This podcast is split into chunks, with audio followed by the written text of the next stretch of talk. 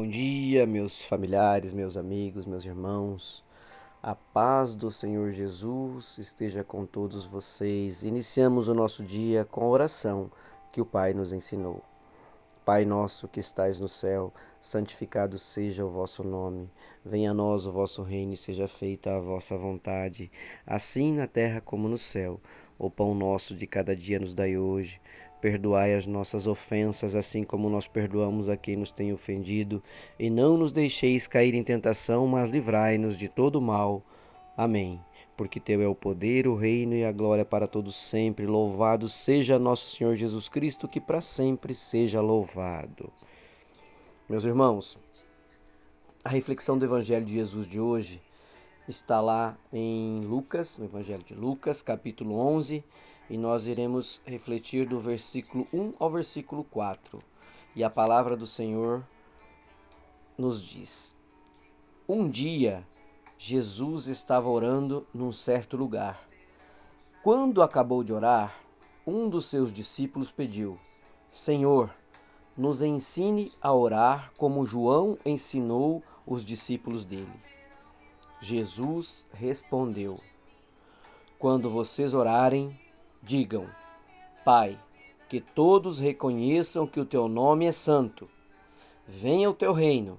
Dá-nos cada dia o alimento que precisamos. Perdoa os nossos pecados, pois nós também perdoamos todos os que nos ofendem, e não nos deixes que sejamos tentados. Meus irmãos, que oração abençoada e maravilhosa. Ela retrata para nós um trecho do Pai Nosso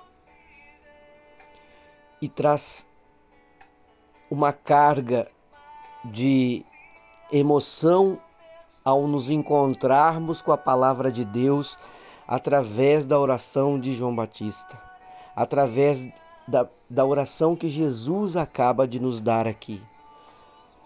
Meus irmãos, em vez de orações compridas, ornamentadas e elevadas, Deus quer que nós ficamos uh, centrados em se aproximar dele, mas se aproximar com leveza, com simplicidade. Ele quer que nós falemos com ele com palavras simples, com gestos de coração